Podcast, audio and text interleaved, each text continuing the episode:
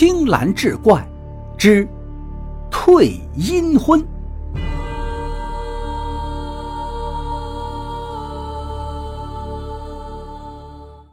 话说南山洼的赵家是那一带的富户，不久前赵家的小儿子不幸去世了，当地给有未婚夭折的人接姻亲的风俗。一般来说，未婚男女夭折后，基本上是要停放七天才能发丧，而配阴婚则是在死者百日之后才可以操办。这赵家的小儿子去世，刚刚烧过百日的纸，他父亲就张罗着要给他找一个也是近期过世且尚未安葬的姑娘结个姻亲。结姻亲可以是已安葬或未安葬的。办这种事儿讲究很多，但各地有各地的风俗。南山洼那一带给过世的男人配阴婚的风俗，更能给人一种与众不同的新鲜和真实感。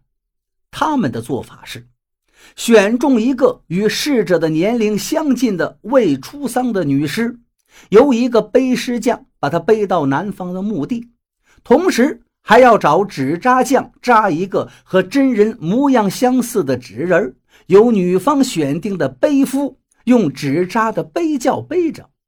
女事主的家里也要找几个亲戚跟随着背尸匠，把女人的尸体和纸人一并送到男方的墓地。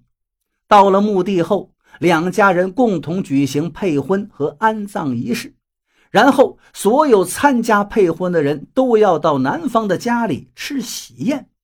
不同的是，女方在送亲时，从起灵到坟地前吹鼓手吹的是哀乐，但是到了男逝者的墓地后，就要随着男方吹奏喜乐了。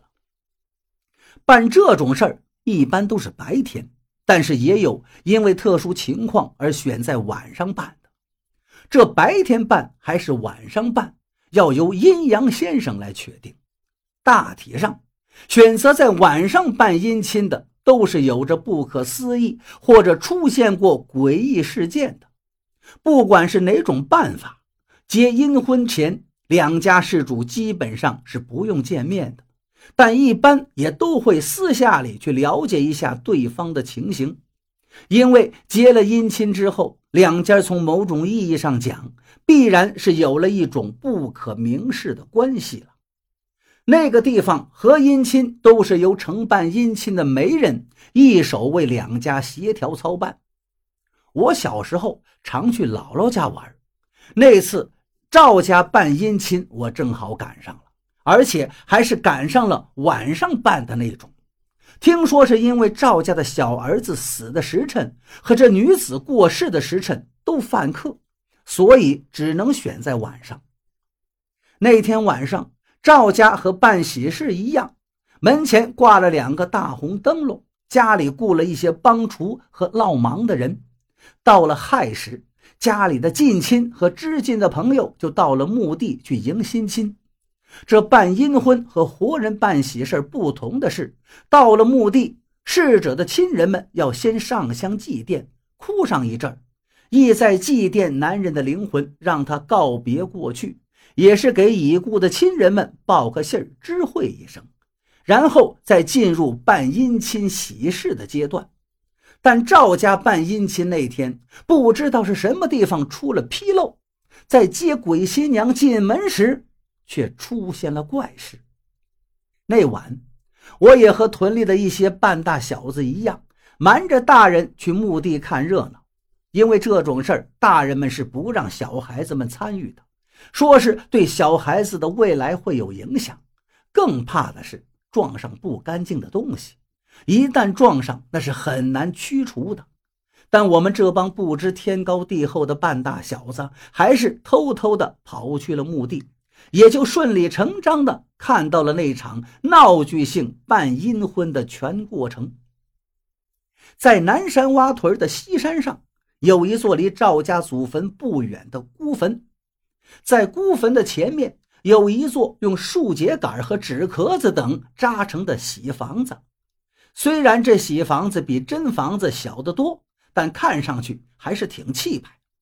喜房正门的两旁分别点着一对大红灯笼和一对大白灯笼，门前分立着两排六个纸人，每个纸人手上拿着一个小白灯笼，烛光闪烁，看上去既诡异又有一种活力和威严感。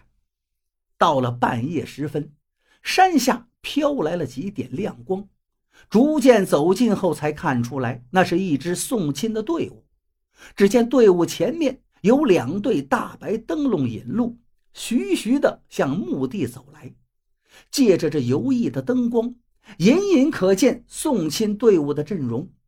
灯笼的后边，走在最前头的是背尸匠背着女尸，其后是背夫用纸轿背着纸人那些送姻亲的人都跟在这两个人的后面，阵势很是庄严。南方这边早有人把立在喜房门前的男纸人举起来上前迎接。